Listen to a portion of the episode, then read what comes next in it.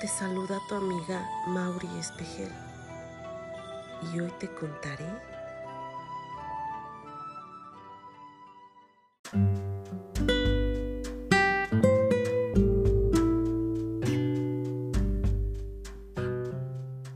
El viaje de gota azul.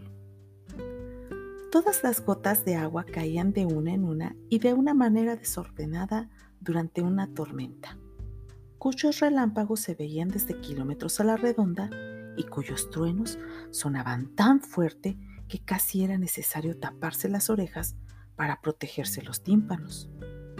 Gota Azul y muchas de sus amigas se reagruparon al tocar la tierra y juntas bajaron la montaña divirtiéndose alegremente y haciéndose bromas entre ellas.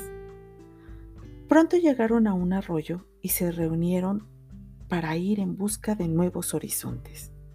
Más lejos, una rama las hizo desviarse a un río de curso rápido y poderoso. Allí se divirtieron como locas, bajaron cascadas y rodando en saltos de agua de una altura increíble. A veces se dispersaban yendo a golpearse duramente contra peñones puntiagudos o troncos de árboles arrastrados de aquí para allá sobre la corriente de agua pero más lejos volvían a encontrarse y continuaban juntas el recorrido. Empezaron a notar que algunas de ellas, más cansadas, se detenían a descansar sobre los peñones y desaparecían de una manera misteriosa bajo los rayos del sol. Se transformaban súbitamente en un vapor fino y se elevaban delicadamente hacia el cielo.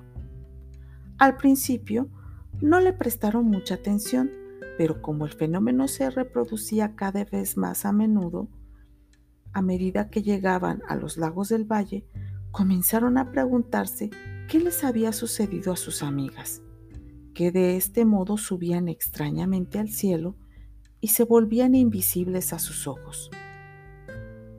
Entonces se prometieron que si una de ellas desaparecía de esta manera, regresaría a decirles a las demás lo que pasaba allá arriba. Un día, en el que brillaba el sol abrasador, Cota Azul fatigada descansaba en la orilla de un lago, dormida cómodamente sobre la cálida arena. De repente, se dio cuenta de que su fin se acercaba. Gota Azul se sintió irresistiblemente atraída hacia la bóveda celeste, transformada en un vapor volátil que flotó suavemente hacia el firmamento. Abajo veía a sus amigas, pero no tuvo tiempo para saludarlas antes de elevarse. Cuando sus compañeras se dieron cuenta de su desaparición, no pudieron hacer nada. Asombradas y preocupadas, miraron juntas hacia el dominio de las estrellas pero no distinguieron nada en especial en ese espacio infinito. Cuando llegó a, lo alto, Gota Azul reconoció a muchas de las gotitas que había conocido durante su estancia en la Tierra. Se asoció con ellas y otras más para formar una majestuosa nube turquesa, radiante, cómoda, mullida y bañada en una atmósfera terciopelada y sedosa. Veía a sus amigas abajo. Le hubiera mucho, le hubiera gustado mucho comunicarse con ellas para decirles lo que había sucedido.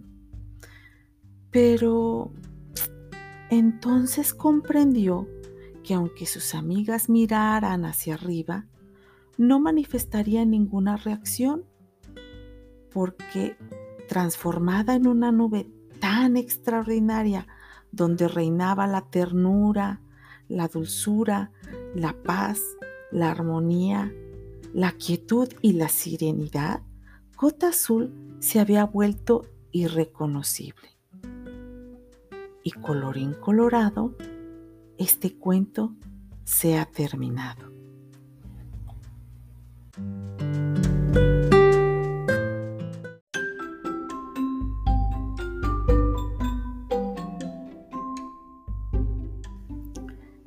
Qué interesante fue la vida de Gotita Azul. Lástima que ella no pudo regresar para decirle a sus amigas lo que pasaba allá arriba, porque ahora ya era parte de una hermosa nube.